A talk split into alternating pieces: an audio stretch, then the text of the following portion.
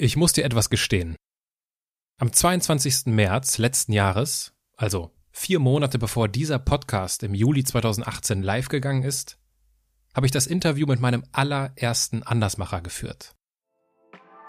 Bis heute habe ich es mich nie getraut zu veröffentlichen. Mit dieser Folge ändert sich das. Menschen und Marken, die in keine Schublade passen. Inspiration für Leben und Karriere. Das ist der Andersmacher Podcast mit Wirtschaftswissenschaftler, Model und Berater Dr. Aaron Brückner.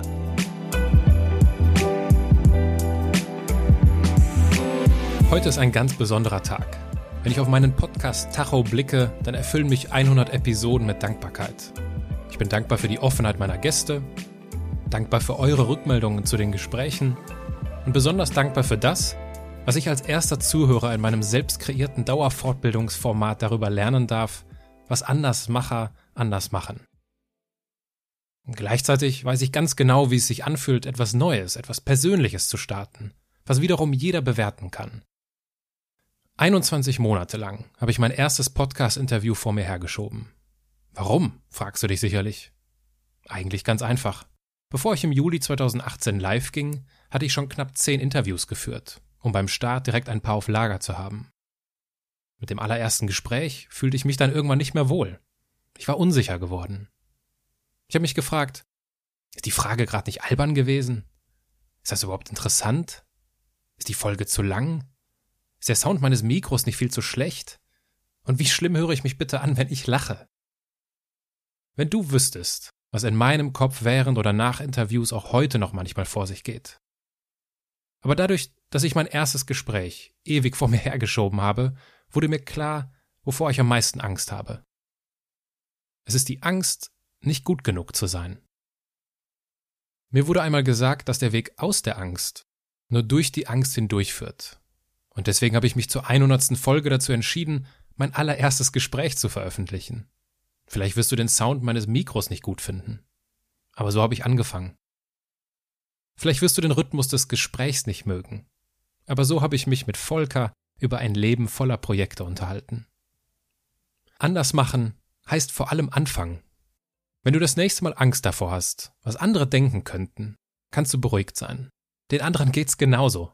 Also, schreib die erste Seite, mal das erste Bild, sing das erste Lied, dreh das erste Video, nimm die erste Podcast-Folge auf, fotografier den ersten Menschen, Führ das erste Telefonat. Schick die erste Mail. Kontaktier den ersten Investor. Stell dich das erste Mal auf die Bühne. Geh zur ersten Trainingsstunde. Buch deine erste Fortbildung. Poste deinen ersten Beitrag.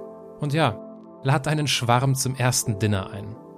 Anders machen heißt vor allem anfangen.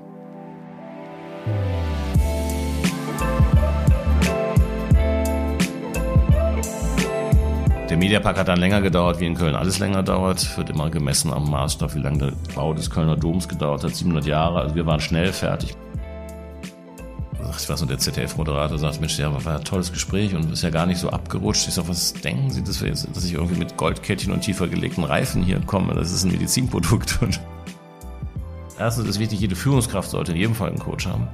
Weil ich glaube, nur äh, wer seine eigenen Knöpfchen kennt, kann gut führen.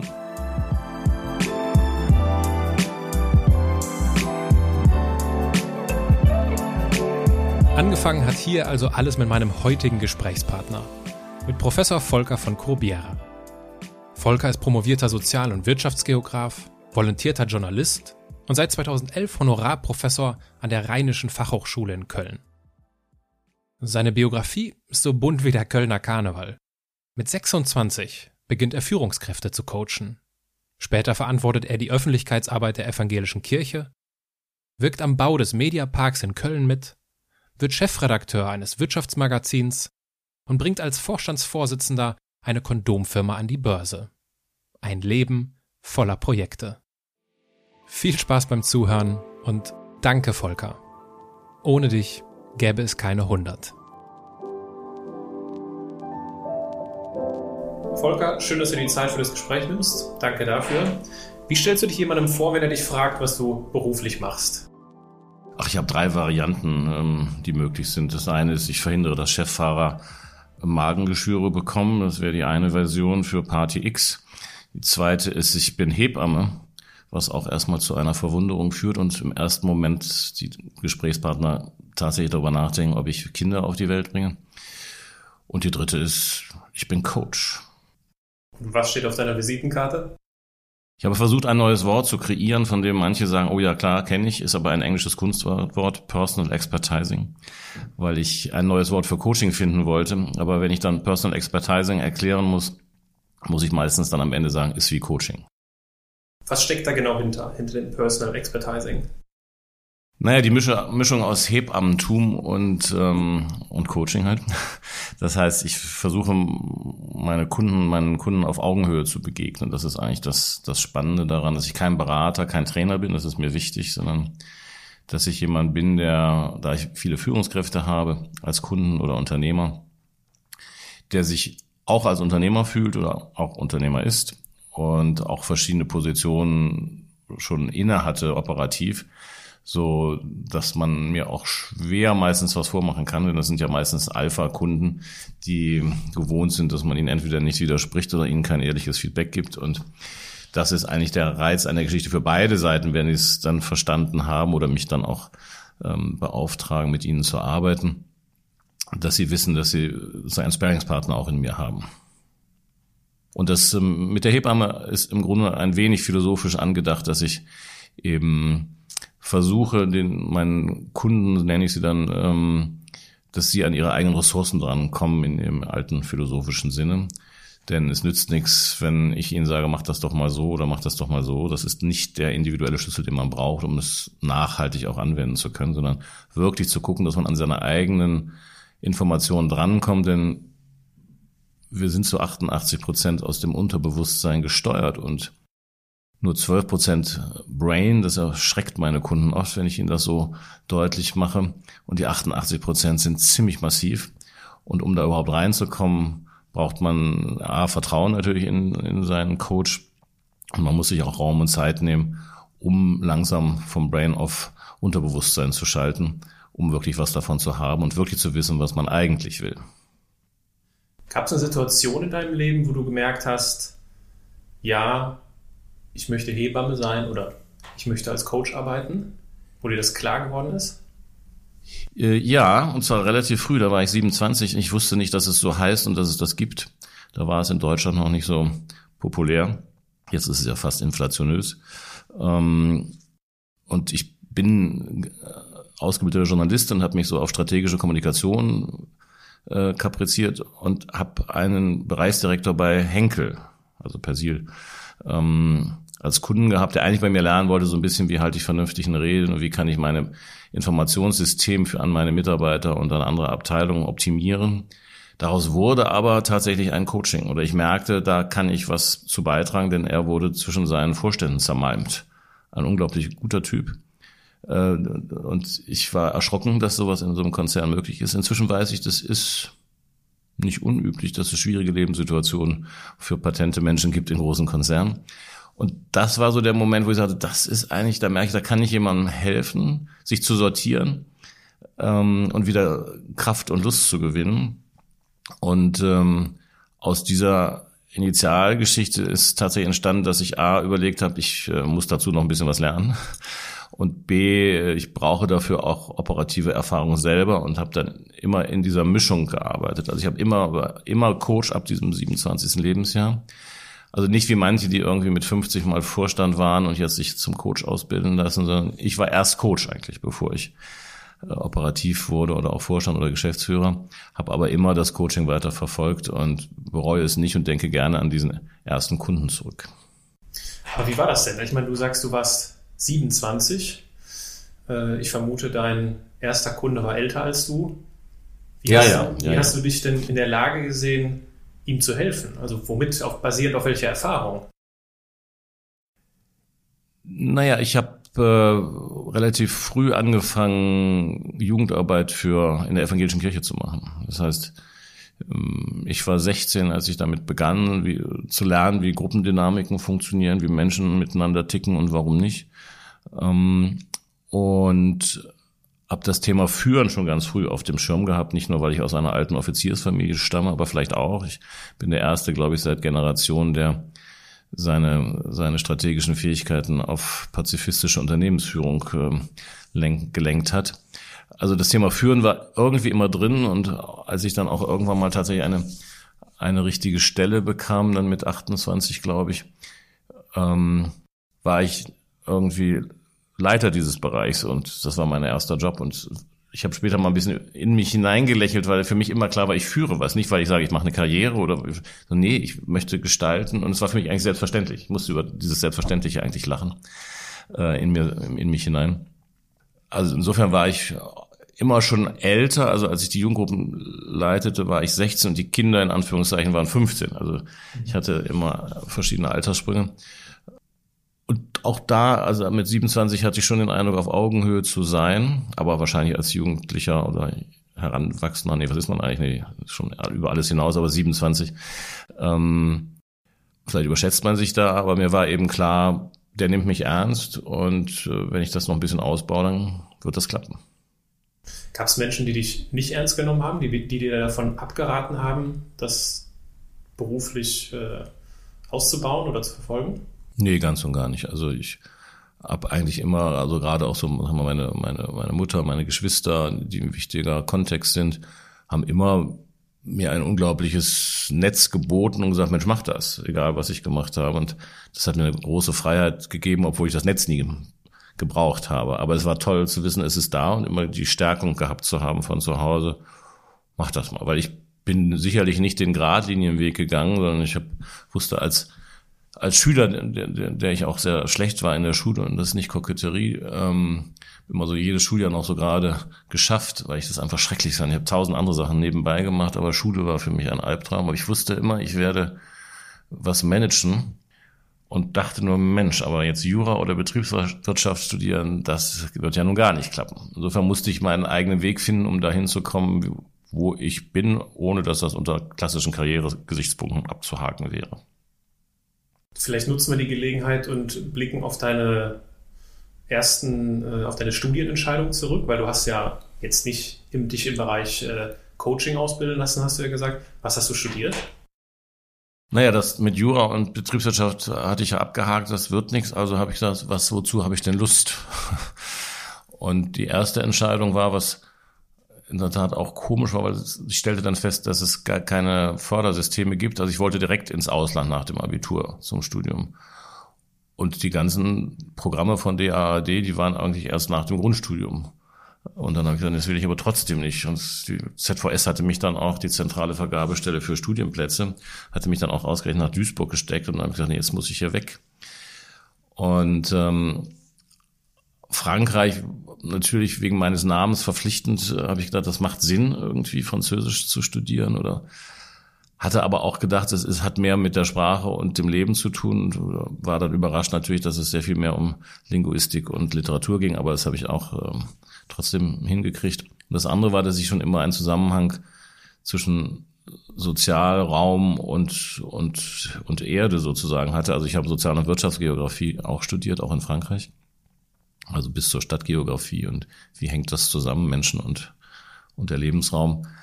Und in dieser Kombination habe ich eben Lust betont gesagt, okay, ich gehe nach Nord, was auch nicht zufällig ist, denn aufgrund der Aufhebung des Edikts von Nord und die Einschränkung der Religionsfreiheit in Frankreich damals wieder, ist meine Familie entweder umgebracht worden oder nach, äh, in dem Fall nach Holland geflüchtet oder Maastricht und wurden dann später preußischer als die Preußen. Aber durch Nord war ich also äh, auf der einen Seite getrieben, dass ich das wollte. Und das zweite war, ich liebe das Meer und die Meeresfrüchte. Und da war Nord relativ klasse.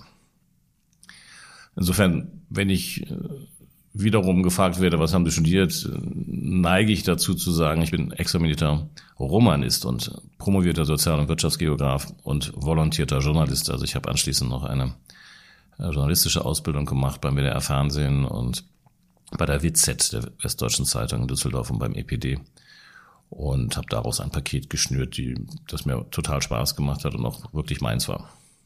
Weil ich wusste, ich werde irgendwann mal was Menschen unterführen und ich brauche irgendeinen Abschluss. Und insofern habe ich ja, es ist letztendlich egal. Ich habe einen Abschluss und kann trotzdem machen, was mir gut tut. Wie erklärst du dir das, dass dir das so klar war? Hast du gesagt hast, mir war klar, ich möchte später managen, führen und das ja schon im, also im Teenageralter. Wie ist das möglich? Ja, es war ja mir klar, ohne dass mir das bewusst war.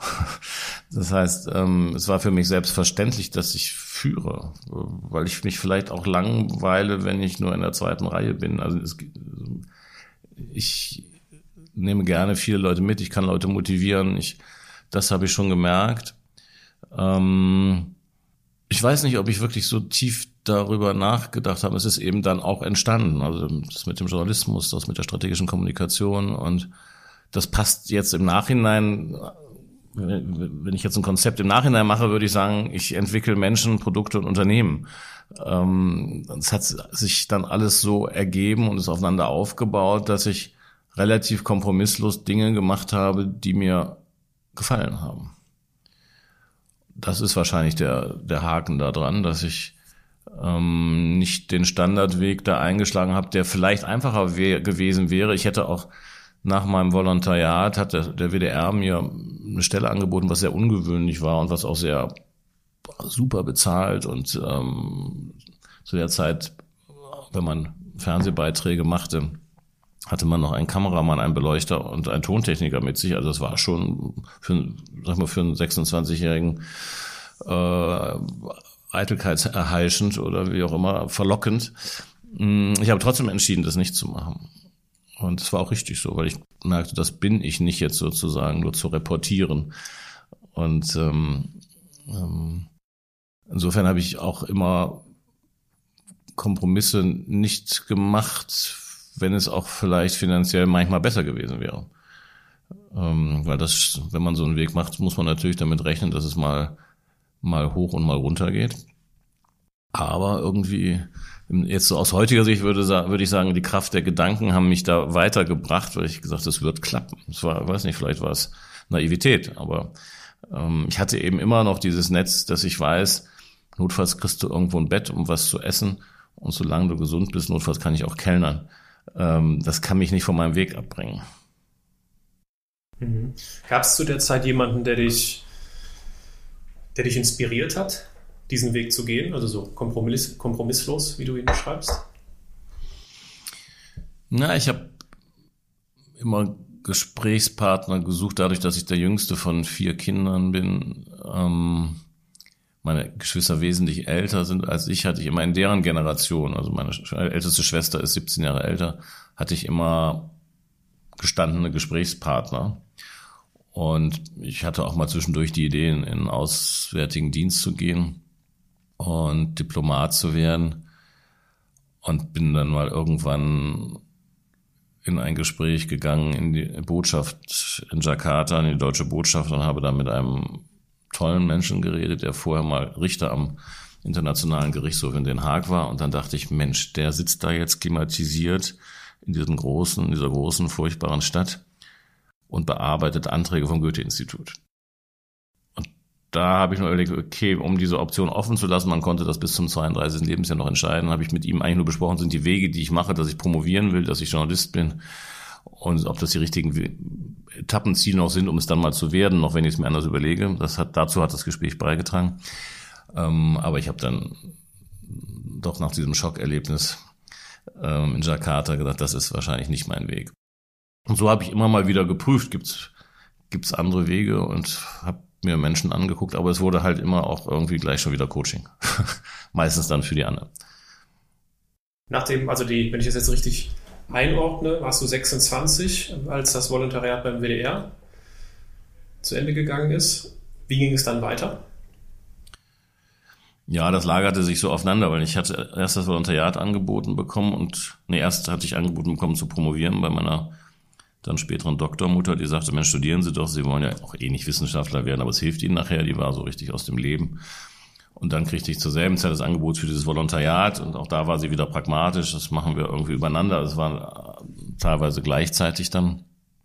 Und ähm, musste dann dieses Paket sozusagen schnüren und habe dann, also manchmal ereignen sich halt die Sachen so, wie ich es gar nicht wollte, dass ich die Anfrage kriegte in Köln, die Öffentlichkeitsarbeit für die evangelische Kirche aufzubauen, weil mit meinen sowohl eigenen kirchlichen Wurzeln als auch natürlich meinen generationsübergreifenden protestantischen Wurzeln ähm, schien ich dafür prädestiniert und habe mich aber mit Händen und Füßen lange gewehrt.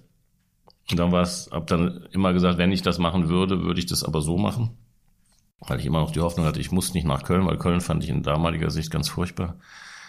Und ähm, dann letztendlich haben die alles so gebaut, wie ich das wollte und habe wirklich vier Jahre ganz spannende Arbeit machen können und habe einen, einen Stadtsuperintendenten gehabt, also sozusagen den evangelischen Bischof einer Großstadtregion, ähm, der vorher gar nichts mit Öffentlichkeitsarbeit zu tun hatte, der einfach wahnsinnig viele Sachen mit diesem jungen Typen ausprobiert hat und wahnsinnig viel auf seine Schultern geladen hat und riskiert hat, aber wir haben gemeinsam gewonnen, aber fand ich schon wirklich großartig für dieser Mensch und der war wichtig für mich ähm, Sachen auch ausgehalten hat in dieser Region, wo damals 350.000 Evangelische wohnten und 62 Kirchengemeinden, da plötzlich mal so eine strategische Kommunikation einzuführen. Also auf der einen Seite für mich natürlich wahnsinnig aufregend. Die ersten drei Monate waren sehr von schlaflosen Nächten äh, gequält. Aber dann hat es eben wahnsinnig Spaß gemacht, hier zu gestalten und das wirklich was zu verändern und äh, dass es auch sehr sichtbar wurde. Ich weiß, dass irgendwann hat man der katholische Stadtdechant gesagt, ja, sie würden als katholische Kirche ja noch öfter mal in der Presse stehen als wir, aber sie immer nur mit offenen Türen und wir mit inhaltlichen Themen. Und da dachte ich, okay, das ist nett. es ist dann doch was gelungen, ja. Und deine, deine ersten Coaching-Erfahrungen waren zu der Zeit dann aber auch schon, ne? Parallel die, dazu. Ja, die haben mich auch sozusagen in diesen Job gelassen, mit der Maßgabe schon damals, dass ich das weitermache. Was schon erstaunlich war, denn Henkel war mein Kunde geblieben. Und die haben wirklich gesagt, okay, wir wollen den und wir wissen, da haben wir auch was von, wenn der in der Welt bleibt, sozusagen, in dieser Brückenfunktion. Also haben eben keinen Alleinanspruch auf mich geltend gemacht, sondern ich konnte dieses Coaching immer schon in der Zeit weiter ausbauen. Und war es eine Option für dich damals zu sagen, ich setze alles auf die Karte Coaching? Mm, weiß ich nicht, ob ich das mir so bewusst überlegt habe. Ich habe nur gewusst, ich krempel total gern die Ärmel hoch. Ich fange wieder irgendwo an, ein Projekt zu entwickeln oder ein Unternehmen mit aufzubauen. Das brauchte ich zwischendurch auch immer. Ich habe auch vor ein paar Jahren, jetzt mache ich ja fast ausschließlich nur noch Coaching seit 17 Jahren und was da so drumherum ist.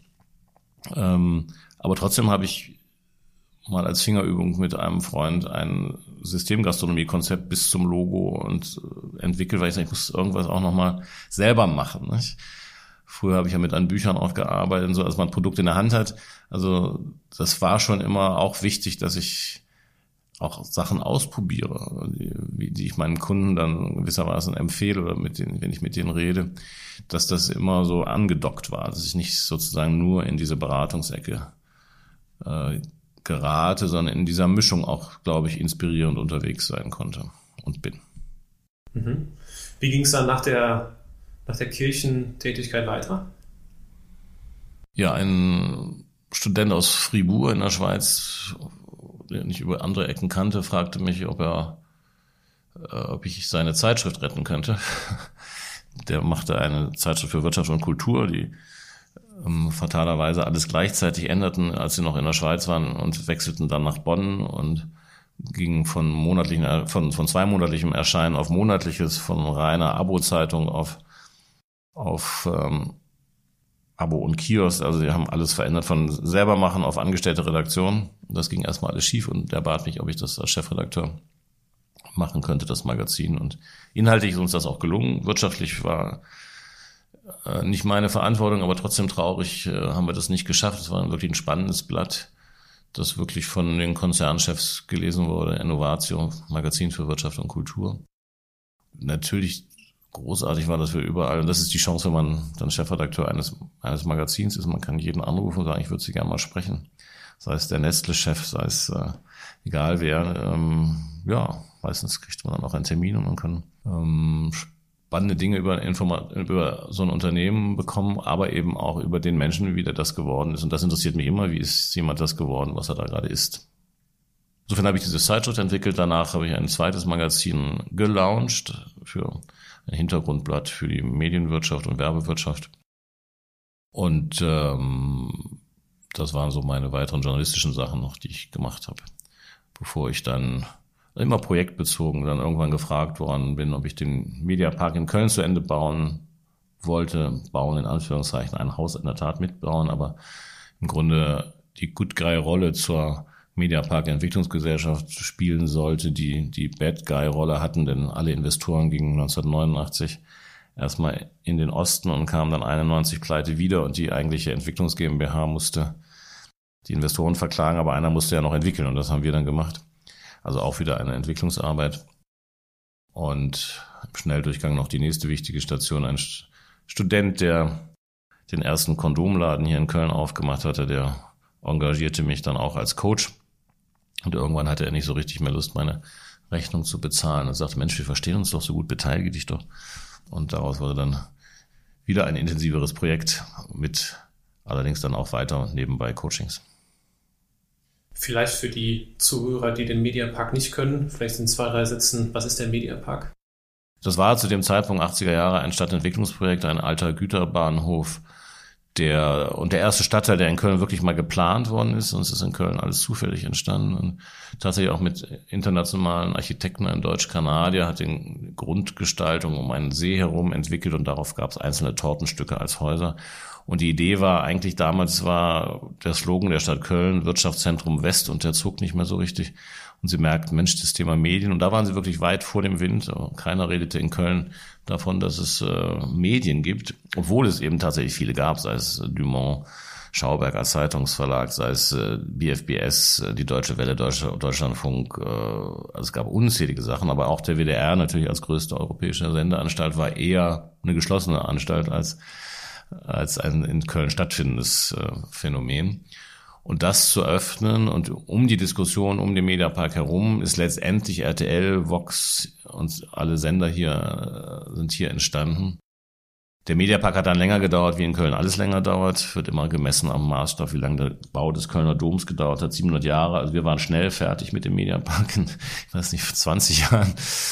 Ähm, und, aber die Diskussion hat eben dazu geführt, auch wenn RTL da nie reingegangen ist, dass Köln zur Medienstadt, was Fernsehen angeht, eigentlich geworden ist. Und das war von daher ein sehr gelungenes Projekt und es waren zu meiner Zeit dann tatsächlich auch Radio Köln da und 1 Live und vom Westdeutschen Rundfunk und das Literaturhaus und EMI und die Journalistenschulen. Also wir haben da schon eine gute Mischung hingekriegt. Du sagtest, danach ging es in die Wirtschaft, also in das Kondom-Business. Was war da deine Aufgabe? Naja, zunächst ging es eben nur darum, dem, dem, dem Gründer zur Seite zu stehen, der Anfang 20 war und ein bisschen professionelle Führungsdinge einzuziehen. Und ähm, dann kam eben die Sache, dass er sagte, beteilige dich doch, weil er keine Lust hatte, meine Rechnung zu bezahlen. Da hatte ich Anteile und dann haben wir überlegt, wie können wir denn eigentlich unsere Mitarbeiter auch beteiligen. Und da war zu dem Zeitpunkt populär, eine Aktiengesellschaft zu gründen, würde ich übrigens nie wieder tun. Wir wollten nicht an die Börse, aber die werden relativ erfolgreich mit wenig Budget unsere Markenbekanntheit in Deutschland äh, hochgefahren und deswegen, als wir dann sagten, wir gründen eine Aktiengesellschaft, dann schrieb die Presse gleich, oh, Kondomi will an die Börse. Und dann haben wir nur überlegt, dementieren oder durch. Und dann haben wir, okay, wir machen das. Und dann musste aber jemand irgendwie den Vorstandsvorsitz übernehmen und es hatte ja sonst eigentlich noch keiner irgendeine Ausbildung. Und ähm, dann habe ich gesagt, okay, dann mache ich das. Und da haben wir das sehr systematisch aufgebaut, haben auch einen Börsengang mit Augenmaß tatsächlich hinbekommen, also nicht mit abgedrehten Preisen. Wir haben auch gutes Familiensilber gekauft und Firmenbeteiligungen auch in, in Polen, den Marktführer.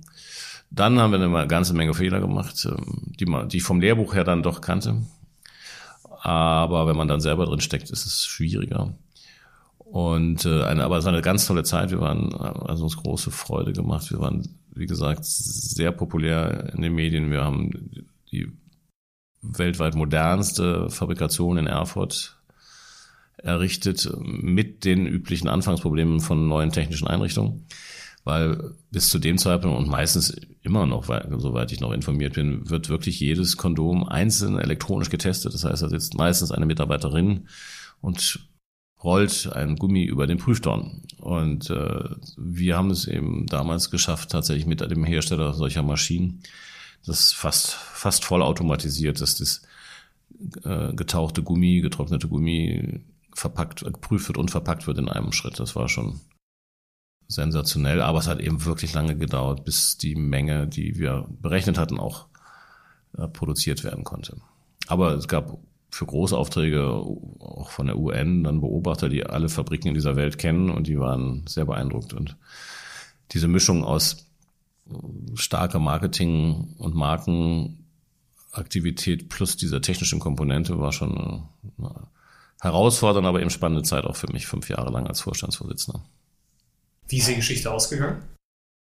Ich bin irgendwann rausgegangen und ähm, wir haben noch eine Konstruktion, weil es uns dann wirtschaftlich äh, nicht so gut ging, geschaffen, die eigentlich ziemlich klasse war. Wir haben unsere sehr gesunde Tochter in Polen zur Mutter gemacht, haben dann aber die Rechnung ohne den Wirt, heißt es, glaube ich, gemacht, als Plattitüde. Und unser bisher sehr kooperativ arbeitender Chef in Polen hat dann sozusagen alles, was man an Vorurteilen haben kann, hat äh, die Firma komplett ausgeräubert und hat von, von Lieferverträgen bis sonst wie, hat die Firma komplett ausgehöhlt und kaputt gemacht. Also Teile natürlich sind erhalten geblieben, aber unsere Marke damit sehr beschädigt und der hat wirklich das Gesicht von einem Tag, mit der Unterschrift, man konnte zugucken, mit der Unterschrift gedreht.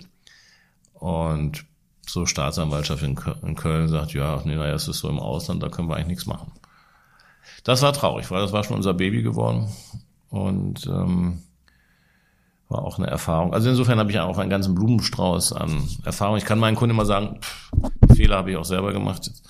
Und ähm, das ist, glaube ich, auch glaubwürdig. Dann, dann kann man eben gemeinsam gut denken für jemanden, der jetzt in operativen Positionen ist.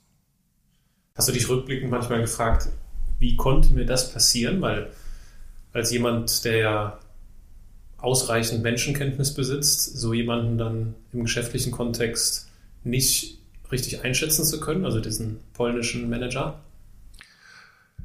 Ja, also ich habe hab dann ein bisschen vorher angefangen, wo, wo, wo, war meine, wo waren meine blinden Flecke und das ist natürlich äh, Teil von Selbstüberschätzung gewesen, wenn man vorher, sag ich mal, coachend unterwegs war, dann plötzlich Chef oder Kollege von einem Vorstandsgremium zu sein, das war vielleicht ein Rollenwechsel, den ich so nicht hätte machen sollen.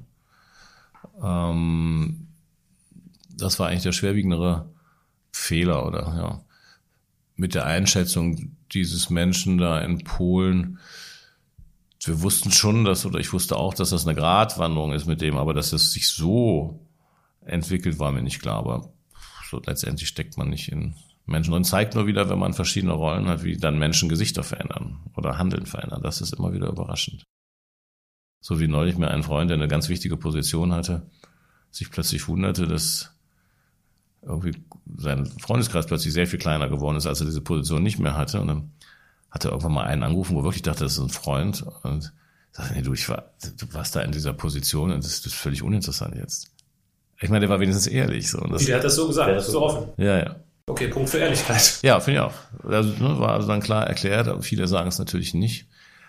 Aber so Positionen, Rollen, ist schon erstaunlich. Man merkt ja, wenn man so Rollenspiele übt, wie sehr man dann auch dieses, die Rolle annimmt. Das ist ja immer wieder wirklich erstaunlich. Auch Menschen, die das vorher von sich nicht geglaubt hätten, dass sie dann in einer Rolle aufgehen. Aber so ist es im wirklichen Leben tatsächlich. Was war dann deine berufliche Konsequenz daraus, nachdem du da nachdem, die, nachdem das Kondombusiness zu Ende war? Also ich war erst noch in den Aussichtsrat gewechselt und habe da von da aus versucht, diese Geschichte zu verändern mit. Habe einen sehr guten Aufsichtsratsvorsitzenden dazu geholt. Nee, für mich war ja immer klar, dass, mein, dass das Coaching mein Ding ist. Dass, und dass diese fünf Jahre waren auch die ganz normal geplanten fünf Jahre, die ich machen wollte. Und von daher war es völlig selbstverständlich, äh, wieder das in vollerem Maße zu machen. War nur trotzdem eine Umstellung wieder. Das hätte ich nicht gedacht, weil Ähm, erstens musste ich ja dann auch wieder Kunden haben und dann konnte ich ja schlecht sagen, hey, ich bin auch mal Vorstandsvorsitzender gewesen, jetzt brauchen Sie mich bestimmt. Und ähm, also ich, mich da wieder neu zu erfinden, war schon echt erstmal eine, eine schwierige Zeit und auch meine neue Rolle zu finden, weil das hat mir schon wahnsinnig Spaß gemacht. Ähm, dieses Kondom-Business, auch so die Diskrepanz zu sehen. Ich weiß, ich war hin und wieder in einer Talkshow oder im ZDF-Mittagsmagazin und oftmals kam dann, kam dann hinterher in der, in der Feedback-Runde, ich weiß nicht, der ZDF-Moderator sagt, Mensch, ja, war ein tolles Gespräch und ist ja gar nicht so abgerutscht. Ich sag, was denken Sie, dass, wir jetzt, dass ich irgendwie mit Goldkettchen und tiefer gelegten Reifen hier komme? Das ist ein Medizinprodukt und äh, weil es immer noch in dieser Rotlicht oder wie auch immer Ecke kam, also ganz komisch. Und das eben so, das zu enttabuisieren und so in der Öffentlichkeit dann auch mit dieser Firma und diesem Produkt zu stehen, äh, hat natürlich Hölle Spaß gemacht. Und dann erstmal wieder sozusagen mehr in die Zuhörerrolle zu gehen und neu zu akquirieren, ist, es ist einfacher, Kondome zu verkaufen als ich selber. Das musste ich auch erstmal, mache ich auch nicht gerne. Musste ich auch meistens nicht so richtig, aber an dem Anfang oder als ich dann umgestiegen bin, musste ich das natürlich. Ne? Ich musste irgendwie wieder signalisieren, ich äh, nach dem Motto, äh, ich war schon immer Coach und jetzt bin ich es wieder, weil diese öffentliche Wahrnehmung natürlich doch relativ groß war in meiner Rolle als Vorstandsvorsitzender der Kondomi AG. Wie alt warst du zu dem Zeitpunkt? Ach, muss ich echt rechnen. Ähm, naja, mit Zahlen bin ich schlecht offensichtlich. ähm, ich habe auch, nehme auch zunehmend irgendwie nicht mehr zur Kenntnis, dass ich mich innerlich anders fühle, als ich äußerlich mich im Spiegel sehe. Ohne dass mich das beunruhigt. Ich finde mich eigentlich wie immer. Aber gestartet bin ich wahrscheinlich mit Ende 30. Aber ich müsste es nochmal nachlesen. Sonst Oder nachrechnen, vielleicht. Ja. Ach, rechnen, rechnen, cool. Okay, das heißt, Ende 30 war dann für dich eine, eine Phase der, des, des Wiederfindens. Ja, weil Coaching hast du ja vorher schon gemacht gehabt. Wie ist dir das denn gelungen? Indem ich äh, einen Coach, den ich mal für Kondomi engagiert hatte, angerufen habe und gesagt, so, ich muss jetzt noch mal ein bisschen lernen, wie das geht und brauche noch mal neuen Input, um auch zu gucken, wo ist das jetzt aktuell hingegangen mit dem Coachen. Und der hat mich äh, echt toll unter seine Fittiche genommen und da habe ich wahnsinnig viel noch mal gelernt. Ja, also ich bin demütig in die Lehre gegangen sozusagen. Wie lange? Ein Jahr ungefähr. Hm. Und was war so dein, was war das Ergebnis dieser Demutszeit? Also zum einen das sozusagen das Geschäftsmodell klarer zu sehen, wie das funktioniert und welche Preise ich nehmen kann und da auch konsequenter zu sein. Ich hätte irgendwie noch so, ja, irgendwie noch, war mir immer nicht so wichtig, ne? Aber diese Konsequenz, das, das was kostet, wenn man mit mir redet, das ist auch natürlich ein bisschen komisch, aber das auch durchzuhalten und da hat er mich ziemlich ermutigt. Das ist das eine. Das zweite ist, äh, noch mehr in diesen unterbewussten Bereich oder in diese Zeit eben minus neun Monate plus sechs Jahre eines Menschen kurz einzutauchen, ähm, weil das die Steuerungsdinger sind. Wir haben alles an wichtigster Software, was unsere Werte sind, was unser, uns ausmacht in diesen ersten sechs Lebensjahren gelernt und gegebenenfalls noch Einflüsse während der Schwangerschaft schlucken müssen. Ähm, da mehr drauf zu gucken aber anders als ein Therapeut, nicht um das irgendwie aufzuarbeiten, sondern ähm, um zu gucken, ach, ist ja interessant und schau mal, was haben wir denn da für Glaubenssätze und was machen die denn eigentlich und brauche ich die noch, dass die mich heute steuern und als Erwachsener kann ich das eben entscheiden, ob ich das brauche und dann muss ich es lernen, aber ich kann es als Erwachsener entscheiden und kann sagen, okay, das war für ein Kind damals wahnsinnig traurig, das kann ich auch nochmal kurz nachfühlen, aber ich kann daraus jetzt sagen, okay, das brauche ich jetzt wirklich nicht mehr. Und was hat mir das eigentlich jetzt genutzt, dass ich das so lange aufrecht gehalten habe? Glaube ich, diese spezielle Blickweise, die hat er mir beigebracht. Hast du dann, hast du dann einen Schwerpunkt gehabt? Hast du irgendwie ein Zertifikat gehabt? Weil in unserer heutigen Zeit, man braucht ja immer irgendwelche Nachweise für das, was man macht. Also diese, äh, die Zertifikatsgesellschaft. Hast du da irgendwas vorzeigen können? Nee. Ähm, also ich war weit vor der Zeit, äh, als es diese Zertifikate gab und äh, habe natürlich einzelne Bausteine nachgemacht, aber ich treffe dann manchmal in Konzernen auf Leute, die dann nach solchen Zertifikaten fragen und was sagst du dann? Ja, ich bin, glaube ich, da jetzt ungehaltener geworden, weil die dann fragen dann, nach welcher Methode coachen sie. Und meistens sage ich jetzt tatsächlich etwas überheblich, ähm, selbst wenn ich ihnen das jetzt sagen würde, wüssten sie nicht, wie ich coache, weil mich das ärgert. Ne? Die können das nur beurteilen nach Zetteln, in der Tat, nach diesen Zertifikaten. Und ich habe auch Leute mal mir von solchen Schulen angeguckt, weil ich immer mal Mitarbeiter suche. Und kann nur sagen, also die, die ich gesehen habe, war eine Katastrophe. Weil was machen die während der Zeit? Die lernen, sich untereinander mal für eine halbe Stunde zu coachen. Und ähm, lernen viel Theorie, das ist gut, ähm, und Modelle, aber das wirkliche Coachen lernen sie da nicht. Und die, meistens bleiben die dann nach, dem erst, nach der ersten halben Stunde auf der Strecke. Wir haben noch nicht mal die Fragetechnik richtig drauf und können geschweige denn über ein halbes Jahr jemanden so entwickeln, äh, wie man das dann auch muss. Das ist das eine. Und das zweite ist natürlich, dass ich dann schon denke, dass in der Kategorie, wo ich mich da auch bewege mit, mit Vorständen und, und Unternehmern, finde ich für mich zumindest, wird auch andere geben, aber für mich eben schon gut, dass, und das merken die auch, dass ich eben selber das gemacht habe und selber die Fehler gemacht habe und selber in operativen Tätigkeiten war dass das für mich mehr wert ist als, ähm, als so ein Zettel. Und die Frage ist, wie messe ich Empathie auf einem Zertifikat? Nicht? Wie, wie messe ich, dass ich jemandem auch wirklich ein ehrliches Feedback geben kann, der sonst ein Riesenalpha-Tier ist? Wie kann ich dem das Gefühl vermitteln, dass ich ihm nichts Böses will und ihm trotzdem ziemlich klar sage, was ich denke? So, und das, da, braucht, das da braucht man natürlich eine Mischung aus Standing, Lebenserfahrung, ähm, Technik natürlich auch. Und in der Regel die Kandidaten, es gibt ja immer das berühmte Erstgespräch, äh, wenn die dann einmal das haben, dann verstehen die das auch. Nur wenn dann vor Führungskräfte Entwicklungsabteilung das sieben, also meist, meistens weiß ich, wenn die sagen, nach welcher Methode arbeiten sie, dann werde ich da nicht akkreditiert in diesem Konzern.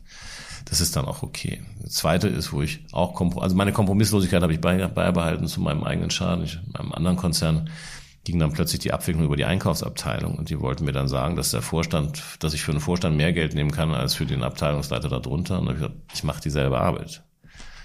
Ich habe nie wieder was gehört von dem Konzern, aber habe da vorher gecoacht und das hat mir auch Spaß gemacht. Aber jetzt von der Einkaufsabteilung gesteuert zu werden, finde ich ziemlich irrsinnig. Mhm. Gab es denn, gab's denn so einen Moment, wo du dann in deiner neuen Selbstständigkeit äh, oder neuen alten Selbstständigkeit gemerkt hast, ja, das ist jetzt das, was ich mache. Weil seitdem hast du ja, glaube ich, solche Fünfjahresprojekte oder ich investiere meine Zeit in ein Magazin nicht mehr begonnen, oder? Nee, nur mein, mein Trockenprojekt, dass ich diese Systemgastronomie entwickelt habe, okay. aber keine, keine umgesetzte Sache. Genau, und gab es irgendwie so einen Moment, wo du gemerkt hast, ja, das, das ist es jetzt für mich und das ist jetzt all meine Energie? Na, ich habe ja ab und zu mal nochmal die Frage bekommen, ob ich eine Geschäftsführung übernehme und habe das dann jedes Mal abgelehnt, weil ich mir sicher war, wenn, dann will ich das, will ich alleine Geschäftsführer sein. Weil viele Gesellschafter oder Aufsichtsräte meinen, dass sie sozusagen gegenspielende Leute nebeneinander setzen und das ist der Erfolg. Und das glaube ich nicht. Ich glaube, wenn es einen tollen Geschäftsführer gibt, der super geniale Leute darunter hat, ist eine Firma viel erfolgreicher, als wenn man den Konflikt schon gleich mitpflanzt. Und das war aber nie. Insofern habe ich das nie gemacht. Und ich liebe natürlich den Grad meiner Freiheit. Ist ein wahnsinniger Luxus, eigentlich seit 17 Jahren meinen Tag so bestimmen zu können, wie ich das möchte und mir aussuchen zu können, tatsächlich mit wem ich arbeite. Und das ist dann der zweite Punkt, wo ich sage, ach nee, ich brauche das jetzt nicht, mich da jetzt wieder einzugeben in so ein System. Und bin lieber für die Menschen da, die das gerne machen, die das wahrscheinlich auch besser machen als ich. Aber ich kann das wirklich gut und kann die unterstützen. Und das ist einfach jedes Mal wieder, dass es mich auch tatsächlich high macht, wenn ich mit Menschen arbeite. Weil ich relativ schnell merke, dass wir Dinge bewegen können, die die schon lange beschäftigt haben oder blockiert haben als Entwicklungsknoten. Und wir relativ schnell eine haltbare Lösung finden, die ganz andere Kraft gibt, als das, die sie vorhatten. Mhm. Wie hast du denn dann gelernt, dich zu verkaufen? Ich weiß ehrlich gesagt nicht, ob ich es gelernt habe. Also manchmal muss ich mich überwinden und sagen, so jetzt brauche ich mal wieder Kunden. Und dann passiert meistens das, dass auf der einen Seite sich plötzlich welche melden, also Kraft der Gedanken tatsächlich funktioniert. Und äh, ich dann zwischendurch mal nachfrage oder bei Veranstaltungen jemanden treffe oder Vorträge halte, da kommen natürlich Menschen auf mich zu. Und wo ich neben dem Coaching, weil das ist auch noch Coaching, aber ich habe als eine Spezialität eben, dass ich ähm, Familienunternehmen und Familienunternehmen begleite bei der Generationsnachfolge.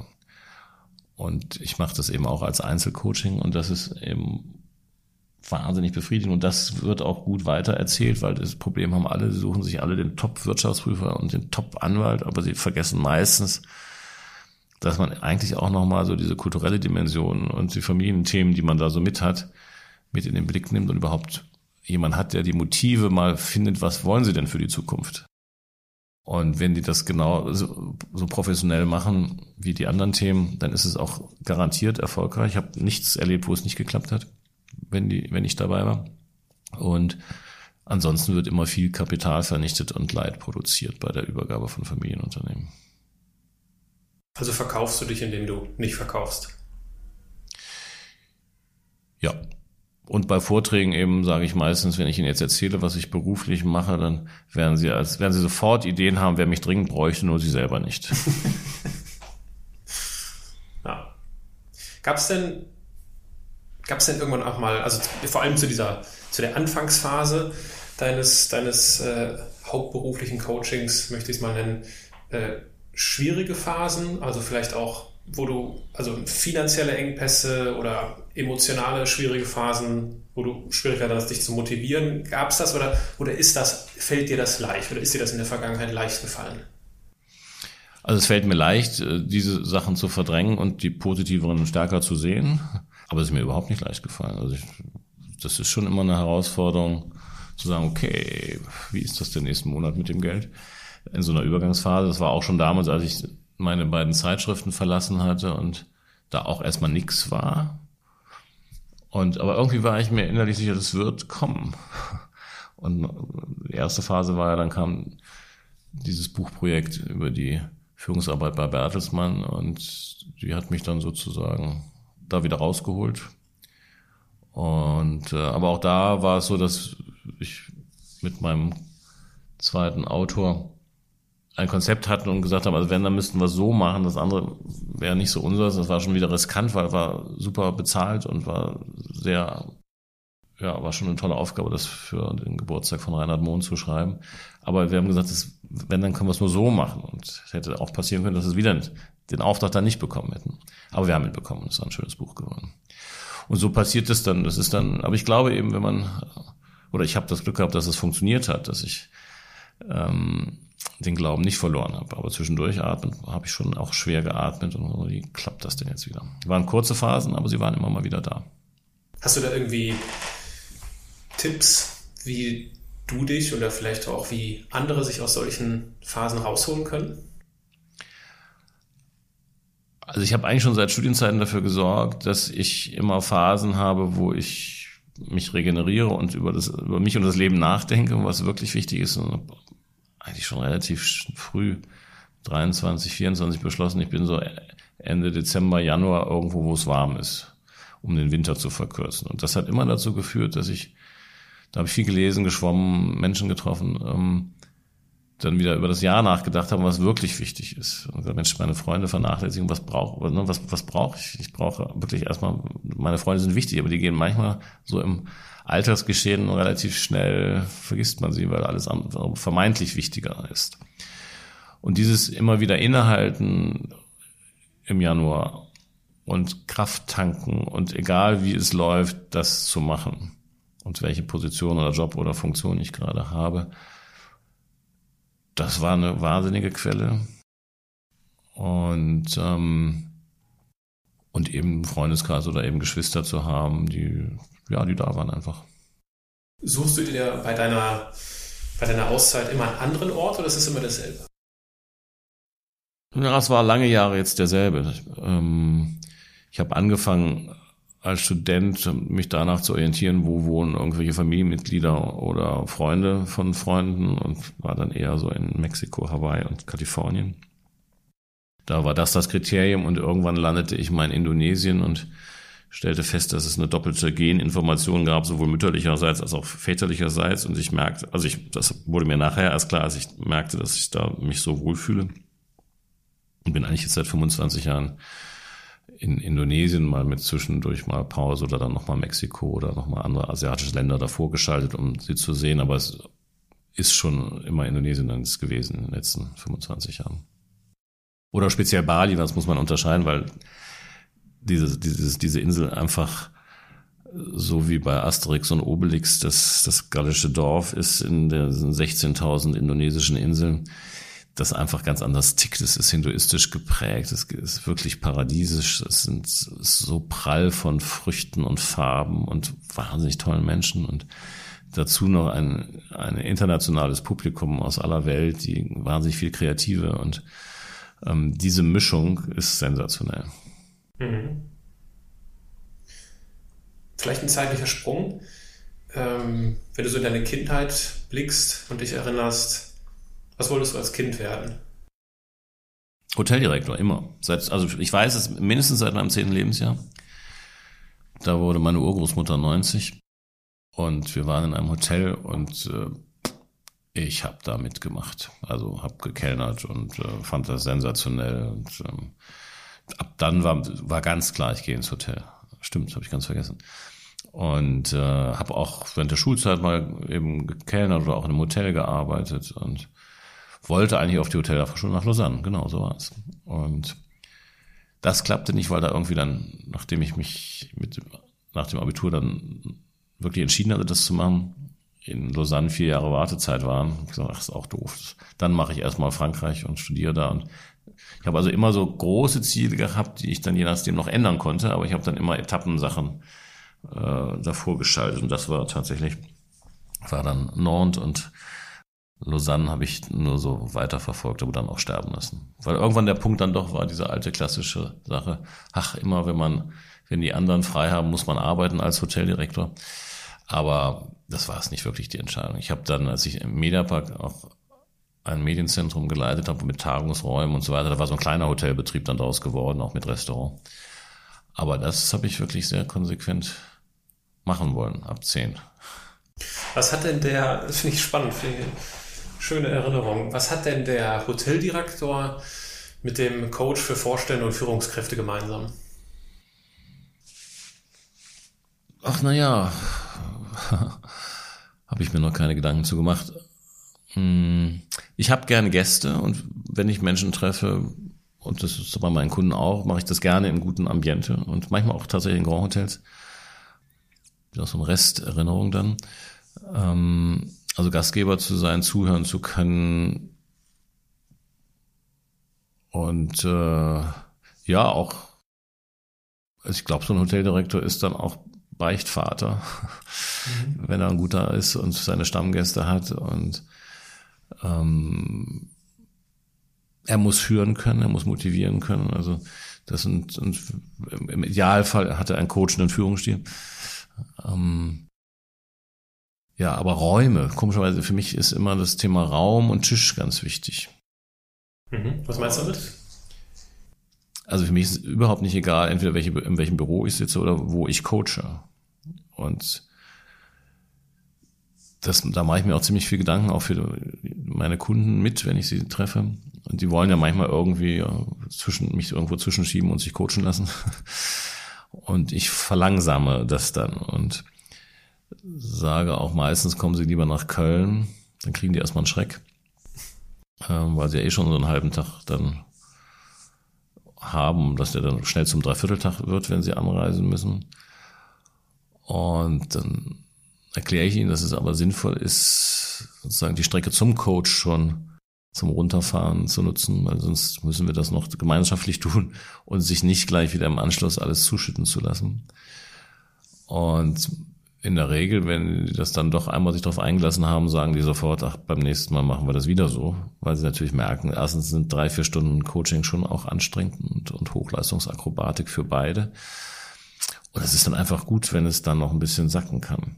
Und das soll eben passieren in einem guten Raum, in einer guten Atmosphäre mit vernünftigen Tee oder Kaffee, mit vernünftigen Smoothies, mit gutem Essen, wenn man das, also, das ist schon so in, in Richtung gutes Hotel dann auch und oder Raum äh, ist, auch wenn ich, was ich selten mache, Geschäftsführungen mal moderiere, meistens sowohl die Hotels, also auch die Sekretärin, die die Räume buchen, sagen, okay, zehn Leute reicht ein Raum, der irgendwie 20 Quadratmeter groß ist. Wenn man aber einen ganzen Tag und mit schwierigen Themen, ist es einfach zu wenig so. Und da braucht man Raum.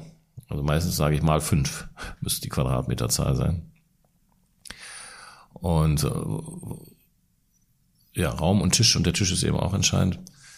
Ähm, wie sitzt man? Sitzt man irgendwie weit weg und oder sitzt man nur mit Sesseln und aber der Tisch vielleicht nicht beim Coachen, aber sonst beim beim Grand Hotel oder zu Hause ist es wichtig, wie wie esse ich und wo esse ich und wo arbeite ich an welchem Tisch.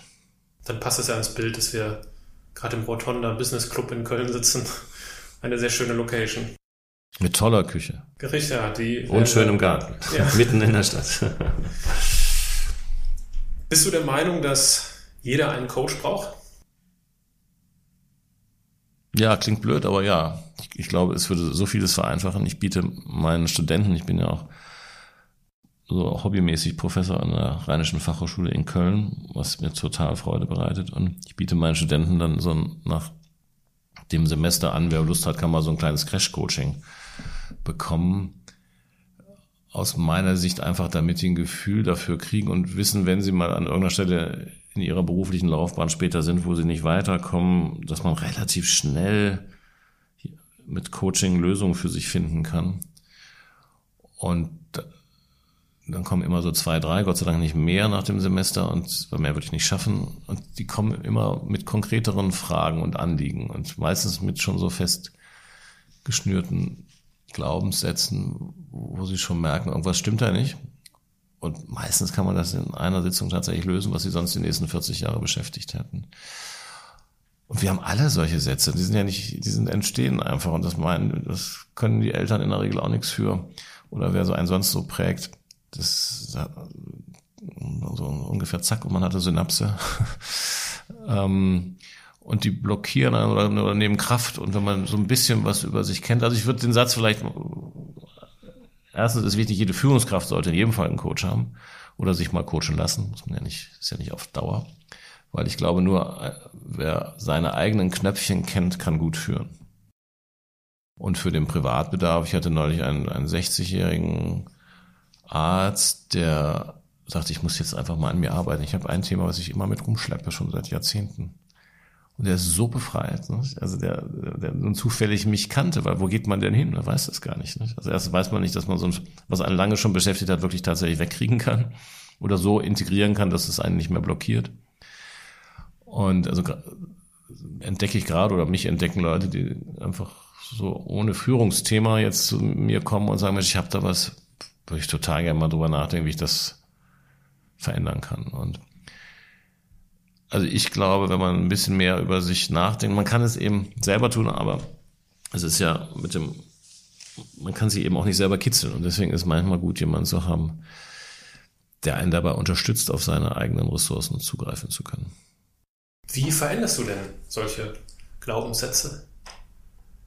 Naja, ich gebe Hilfestellung, dass meine Kunden das bei sich verändern. Also erstmal geht es darum, natürlich diese Glaubenssätze zu entdecken. Und ähm, in dem Fall, den ich gerade von einer Studentin 20 Jahre im Blick hatte, die irgendwie zu mir kam und sagt, sie sei so perfektionistisch, aber nur gegenüber sich selber, nicht gegenüber anderen, war das so ein, klingt dann so banal, wenn man es erzählt, aber war dann so ein Glaubenssatz wie, ähm, wenn ich nicht perfekt bin, liebt mich mein Vater nicht weil der Vater immer den kleineren Bruder zur Schnecke machte, weil der wahnsinnig tollpatschig war. Und sie, weil sie schon älter war, ging das bei ihr ungeschützt in, in ihr Synapsenfeld. Wenn sie gemeint gewesen wäre, hätte sie in dem Alter schon Abwehrmechanismen gehabt. Es hätte bei ihr keine gegeben, aber so war sie nicht gemeint und so hat sie es als Wert gelernt. Und das hat sie, sie merkte, sie hatte schon, sie hat, als sie kam, sagte sie, das würde sie auffressen. Und als wir im Gespräch nachher waren, stellte sich heraus, sie hatte fünf Kilo schon abgenommen. Also es war nicht zufällig, also es war zufällig gewählt oder aus, es war, also hat sie wirklich beschäftigt und, und und dann frage ich natürlich, wie müsste der Satz denn heißen, damit er hilft? Das ist ein, ich setze dann meistens einen dagegen. Und in dem Fall war es auch so, dass wir dem Vater das Paket wieder zurückgegeben haben. Der hat das auch nicht so gemeint, ne? das war nur falsch angekommen. Und bei ihr, als ich dann frage, wie muss denn der Gegensatz heißen, hat sie ohne nachzudenken, wie aus der Pistole geschossen, gesagt, schmeißt das ruhig um. Das kann man wegwischen. Das musste sich als Kind immer gedacht haben, als sie auf ihrem Bruder Sachen umgestoßen hat und ihr Vater auch ausgerastet ist. Und ja, den Satz, der war so tief, habe ich dann gedacht, dann verankern wir ihn. Hat sie dann sozusagen als neuen Glaubenssatz genommen und hat dazu geführt, dass sie wieder Appetit hat und ähm, gelassener mit ihrem Vater, die Eltern sind getrennt, umgeht. Und äh, ja, das hätte sie jetzt noch ein paar Jahrzehnte wahrscheinlich beschäftigt. Aber wie bekommst du denn überhaupt diesen, also wie entdeckst du diesen Glaubenssatz? Weil ist ja nicht, äh, Entschuldigung, Silvia, wie ist denn deine, wie ist der Glaubenssatz? Also darauf gibt es ja wahrscheinlich keine Antwort, sondern du wirst ja irgendeine Technik haben, wie du das entdeckst. Wie machst du das? Also in der Regel lasse ich mir ein bisschen das Leben erzählen und frage dann so, was so prägend war, was emotionale Dinge waren, was emotional hochjauchzend oder zu Tode betrübt war, macht das auf einem Zeitstrahl fest und meistens fangen die Menschen mit 18 an, irgendwelche Ereignisse zu erinnern, dann sage ich, hm, blöd, nur wir werden geprägt mit bis zu sechs Jahren. Und gucken wir doch mal dahin. Und erste Erinnerung. Und je mehr man sowieso in sich hineinguckt, desto mehr kommen dann plötzlich auch die Geschichten, so wie vorhin, als du gefragt hast, was war denn dein Berufswunsch, das hatte ich schon wieder völlig vergessen. Dann kommt es plötzlich, ne? Ist dann schon an der Oberfläche weil wir uns gerade auch in diesen, in meinen letzten Jahrzehnten bewegen, dann irgendwann plöppt das dann mit hoch. Und ähm, dann lasse ich mir Situationen erzählen und ja, es ist wie so ein kleines Kriminalstückchen, wo man gemeinsam oder Pfadfindertum ist vielleicht besser, dass man so versucht, so auf diesen unterbewussten Faden ein bisschen spazieren zu gehen. Und es geht meistens nicht geradlinig, dann streiten sich die 12 Prozent Bewusstsein ein und wollen dagegen steuern nach dem Motto, nee, komm, das hat, will ich jetzt nicht. Man muss eben immer wieder verschiedene Fäden im Blick haben und mal von links, mal von rechts drauf zugehen, was so da geprägt hat. Und dann erwischt man plötzlich das lose Ende und sagt, könnte es das sein? Oder der oder diejenige merkt es gerade selber. Du hast mir in einem anderen Gespräch mal erzählt, dass du auch mit Hypnose arbeitest. Ja. Möchtest du, möchtest du davon mal berichten, was so deine, du hast es auch nicht dein Leben lang gemacht, was so deine Erfahrungswerte mit Hypnose sind? Ja, irgendwann kam ich mal drauf und dachte, das müsste man noch gut einsetzen können und wollte schon ein Buch schreiben, bis ich da mal anfing, wissenschaftlich nachzugucken und merkte, es hat sich schon jemand viel klügere Gedanken gemacht und ist selbstverständlich im Coaching, nämlich Milton Erickson, ähm, der das ganz wunderbar entwickelt hat und auch begründet hat und ähm, das hat mich sehr fasziniert und das ist sozusagen die eine Technik, wo man so in einem Halb-Trance-Zustand Dinge einfach mal bespricht. Das hat den Vorteil, dass man so die ganzen Einredner, die man auf der Schulter sitzen hat, mal, mal stumm schalten kann. Und man fokussiert sich eben durch diesen kleinen Trance-Zustand ähm, wirklich auf das Thema, was man bearbeiten will. Und das ist eine, eine wunderbare Technik. Und das klingt immer so dramatisch, Hypnose. Und Hypnose ist ja eigentlich nur der Einstieg in die Trance, aber ähm, meisten verbinden ja Hypnose aus dem Fernsehen, wo man zack und du bist ein Baum wird. Ähm, mhm.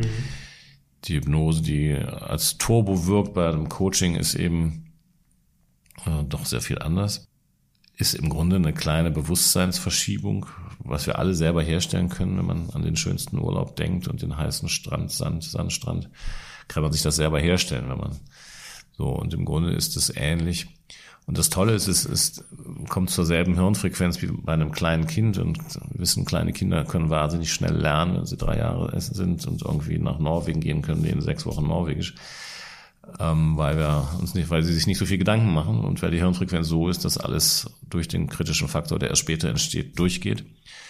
Und eine, sozusagen eine Lernfunktion und als Erwachsene ist das nach wie vor eine Schwierigkeit vorm Einschlafen oder in Stresssituationen haben wir nämlich das auch, da haben wir dieselbe Hirnfrequenz wieder und deswegen ist es sind Stress- und Einschlafsituationen, wo man sich schlechte Gedanken macht, sehr schlecht, weil es dann auch plötzlich wieder neue Synapsen geben, kann, die einen schlecht steuern.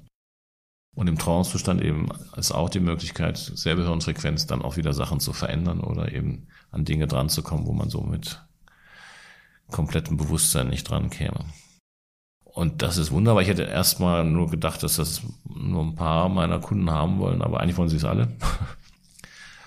Und äh, das Spannendste ist eigentlich so, so ein kleines Grundmodul, was ich anbiete, um ist einfach mal so ein Frühjahrsputz durchs Unterbewusstsein, so mhm. wie so ein Bücherregal, wo alles rumliegt und Staub ist und man einfach mal die Bücher ordentlich wieder hinstellt, einmal feucht durchwischt und allein das gibt schon eine Erleichterung. Und das Unterbewusstsein weiß erstaunlicherweise, was es auch nicht mehr braucht an Synapsen. So wie so bei einem Festplattenreinigungsprogramm, wo, der, wo die Prozessoren immer langsamer werden, weil irgendwelche Caches sich da reinsetzen.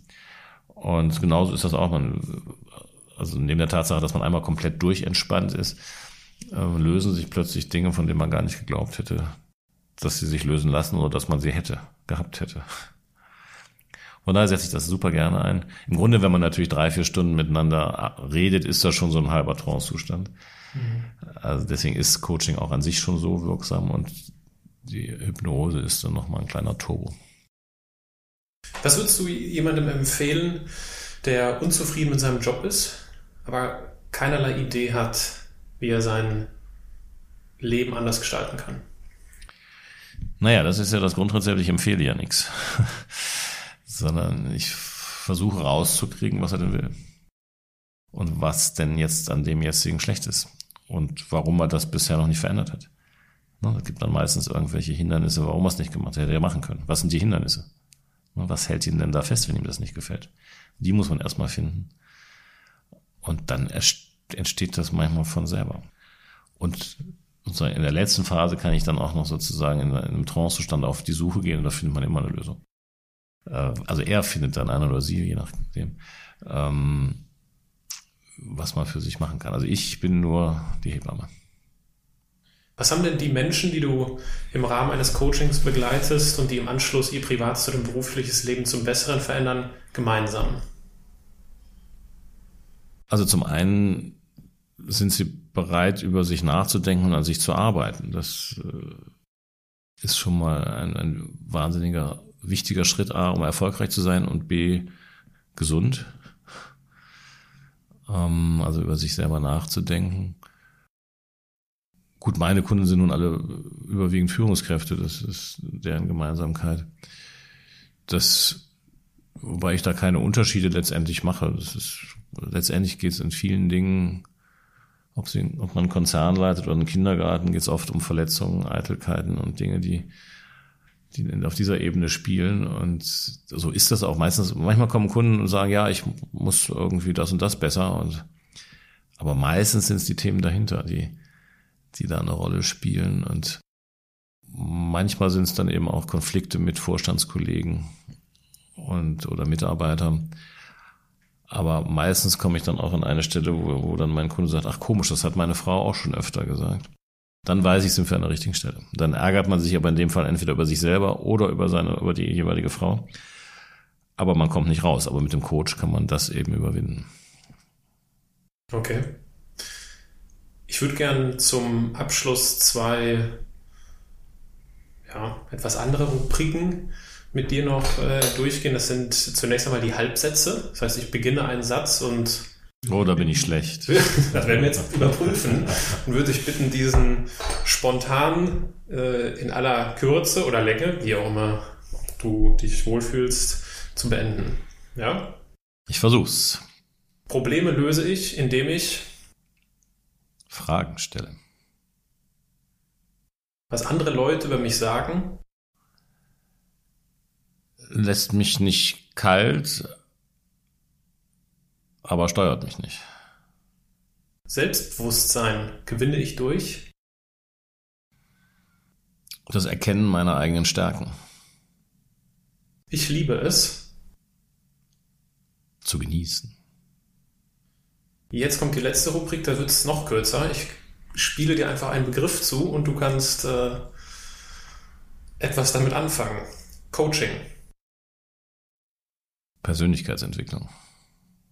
Erfolg. im Optimalfall glücklich gestalten können.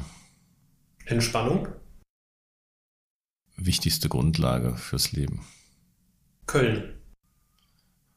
Ach, ein Gefühl habe ich so gelernt, diesen Satz, ähm, würde jeder Kölner antworten. ähm, da, ja, da müsste ich jetzt länger drauf antworten, oder willst du jetzt nicht? Ähm, ein Satz, ein, ein Punkt wollte ich sagen. Gerne, du kannst so lange antworten, wie du möchtest. Als ich nach Köln kam, war das eben so, dass ich dachte, ah, es ist so 5000 Baulücken in der Stadt, alles so disparat und unfertig. Das ist ja immer noch so, obwohl es nur noch 4000 Baulücken sind. Aber das gibt die Chance, irgendwas zu gestalten hier. Es ist eben nichts fertig und äh, auch alles ein bisschen durcheinander, aber es ist schon eine, eine tolle Geschichte. Ich habe in der Zeit irgendwann gelesen, im Vergleich zwischen Bielefeld und, und Köln. Und dann hieß es ja, wenn man in Bielefeld in eine Bäckerei geht, heißt es Tag, was darf sein? Drei Brötchen, was kostet das? 20, wie auch immer. Wenn du in Köln in eine Bäckerei gehst, hörst du mindestens eine Lebensgeschichte und erzählst deine eigene. Das ist doch ein wohltuender Abschluss. Ich danke dir vielmals für deine Zeit. Ich danke dir für das Gespräch, für deine Offenheit. Wie kann denn jemand, der sich jetzt für dich oder vielleicht für ein Coaching interessiert, mit dir Kontakt aufnehmen? Die Kraft der Gedanken wäre die eine Möglichkeit. Nein, also anrufen, Mobilnummer gibt's irgendwie. Es gibt eine Webpage, wo alles mal hier drin steht, www.courbier.de. Dazu muss man das aber buchstabieren. Bei mir ist das das Problem. Ähm, ja. Ich werde die Info zur Verfügung stellen. Ja, also genau. ich denke, das einfach anrufen und dann kann man sagen, wir trinken ein Tee und überlegen, was ich tun kann und, und ob man zusammenpasst. Dann kann man starten oder nicht. Alles klar. Volker, danke für das Gespräch. Hat mir Spaß gemacht. Vielen Dank. Meine Damen und Herren, Anklage